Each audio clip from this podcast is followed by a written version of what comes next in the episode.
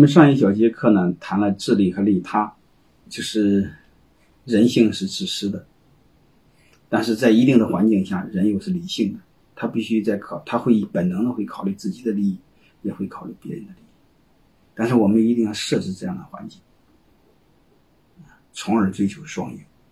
不管是做慈善还是做商业，背后都一样。这节课我们就聊一下另外一部分组织和动机。就是我们建立一个组织，当然做是对我们来说都是企业啊。当然，组织包括很多了，像盈利组织、非盈利组织、非盈利组织包括慈善组织和政府组织，好吧，都一样的事儿。嗯，但是我们不，我们在这儿通称组织代替它的动机。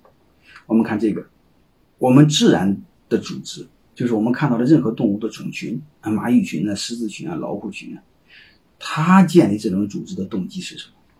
你比如我们在非洲草原上，我们看到任何一个老虎群、狮子群。他们的动机是什么？而且我你会发现，我们自然界、大自然的这个、这个、这个万事万物，它那个各种种群的组织，啊，你比如狮子群的争夺，包括尼罗河那个角马过尼罗河，都被鳄鱼吃掉很多。它这种组织自然发展的一个组织逻辑，基本逻辑是，它吻合达尔文那个自然法则，叫优胜劣汰。各位。他优胜劣汰背后的逻辑是让谁活着？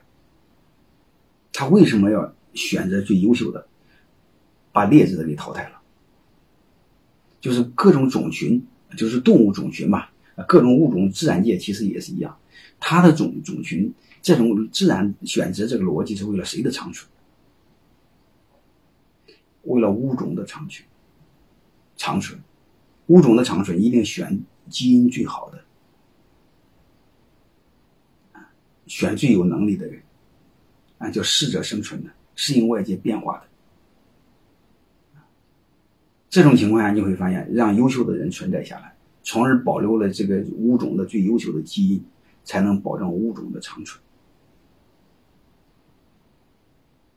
啊，你比如大自然界基本上都是这样，虽然很残忍啊，但是它保留了最优秀的基因。你比如我们，特别是这个狮子群。一旦老狮子被打败，新狮王上任，你看他会把上任的狮王的留下来的小狮子全部给拍死。他第一个就是拍死完之后可以尽快的繁殖自己的后代，也为了自己的基因长存，是的意思吧？当然还有一个拍死，我就理解的一个逻辑是什么？你爹被我打败了，说明你的基因不行，啊，就不要用你的基因了，用我的基因。但是你不管怎么着，你会发现，他这种逻辑是确保了这个物种的存在。每一个物种，你发现都是这么个逻辑。但是你会发现，自从我们有了人类，我们人类建立了所有的组织，各位，特别是建立了所谓的政权，嗯，所谓的朝代，你会发现，它通常是为了生存，是为了这个物种的存在吗？你看中国，你会发现很多周边的那那那那些那些民族，有很多都没了。有很多被灭族了，他这个各个各个朝代之间相互争夺，几千年历史上有很多朝代就灭灭了，是吧？什么楼兰古国呀，看都没了。各位你会发现，不管怎么着，自从人类建立了所谓的他的王国帝国，他是为了谁存？他是为了这个人类这个物种的长存吗？各位你发现不是，他是为了谁存？他是为了自己的这个家族长存。对吧？说白了就是他为自己存，他不是为了这个物种存。最终的结果是什么？最终的结果是整个朝代不但灭了，他这个种族给灭了。所以太多的古国就代表一个种族没了啊，很多种族我都忘了。各位你想想，中国古代的周边的很多种族都没了。所以你看，他最终他自己这个家族没了，他这个种族也没了。但是自然发展你会发现，他保留了最强大的基因，最起码。弱的没了，强的存在了，物种存在了。各位，你会发现这个有意义。你会发现，看似人类很聪明，你会发现我们人类建的这个组织和自然界比来说，是个智商很低的、很龌龊的一种游戏规则，是不是很有意思？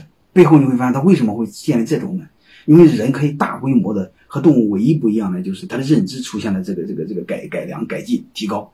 它可以存在大规模的协作和这个这个这个这个分工，然后他可以用很多想象力来凝聚一个种群，然后人为人为的本能上，这个这个这个人类这个老大，所谓帝王嘛，嗯，你会发现他就有了一定的权利，然后他通过他个人的权利就干预了自然法则，啊，但是这种干预的一个结果是什么？就自己断子绝孙，然后老百姓遭殃，啊，损人害己。这个里边真正明白的人是谁？用自然选择、自然法则，谁能有能力上，没能力下？这个里边最明白的是蒋经国，他说过一句话：没有永远的执政党，而且他自己是永远在台上靠权力来维系，一定机体会越来越弱。怎么办？靠竞争，先下去，下去有本事再上来。最终的结果你会发，他救了国民党，然后也救了台湾。这叫明白人，但是我们有多少能明白呢？有多少在享受权力带来的好处，但是忘了权力给你带来的致命的一种多致命的伤害呢？会让你断子绝孙、灭种灭国呢？我们有多少人能明白？我们不信，看一个案例：这个历史上下场最惨的王朝啊，百万皇族的子孙全部被杀，几乎全部被杀。这个我不知道大家明白不明白？是谁？啊，是那个那个那个明明朝朱元璋的后代。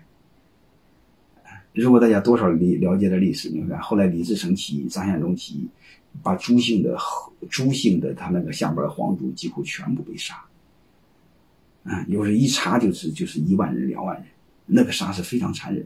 你投降也杀，不投降也杀，而且那些后代是不干不干活，光吃。基本上长到三百多斤，你说说那个一块煮吧煮吧都给都让士兵给吃了，而且这种皇族，这个任何一个国家财政是受不了的。你想上百万皇族，他的待遇又这么好，根本受不了。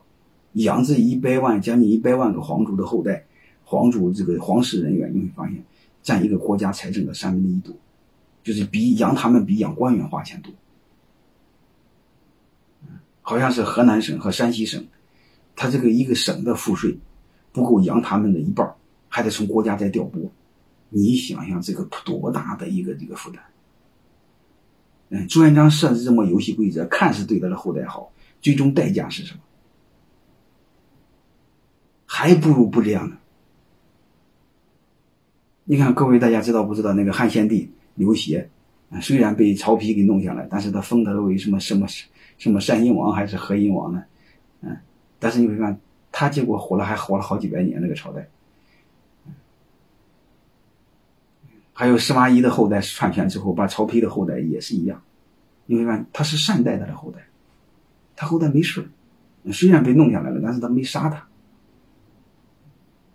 包括赵匡胤那个那个用柴荣家的后，弄柴荣家的皇位也没杀。嗯，你为什么你没作恶吗？你看这个这。看似设计的很周全，为了你自己一一一家之私，看似很舒服，最终倒霉的是自己。所以我在想，我们建立一个组织的动机，你是为了你个人或你家族过得舒服，还是为了这个群体过得舒服？啊，这个是有因果报应的。欢迎添加马芳老师官方微信：马芳二零零二。获取更多专业咨询与课程信息，感谢您的关注。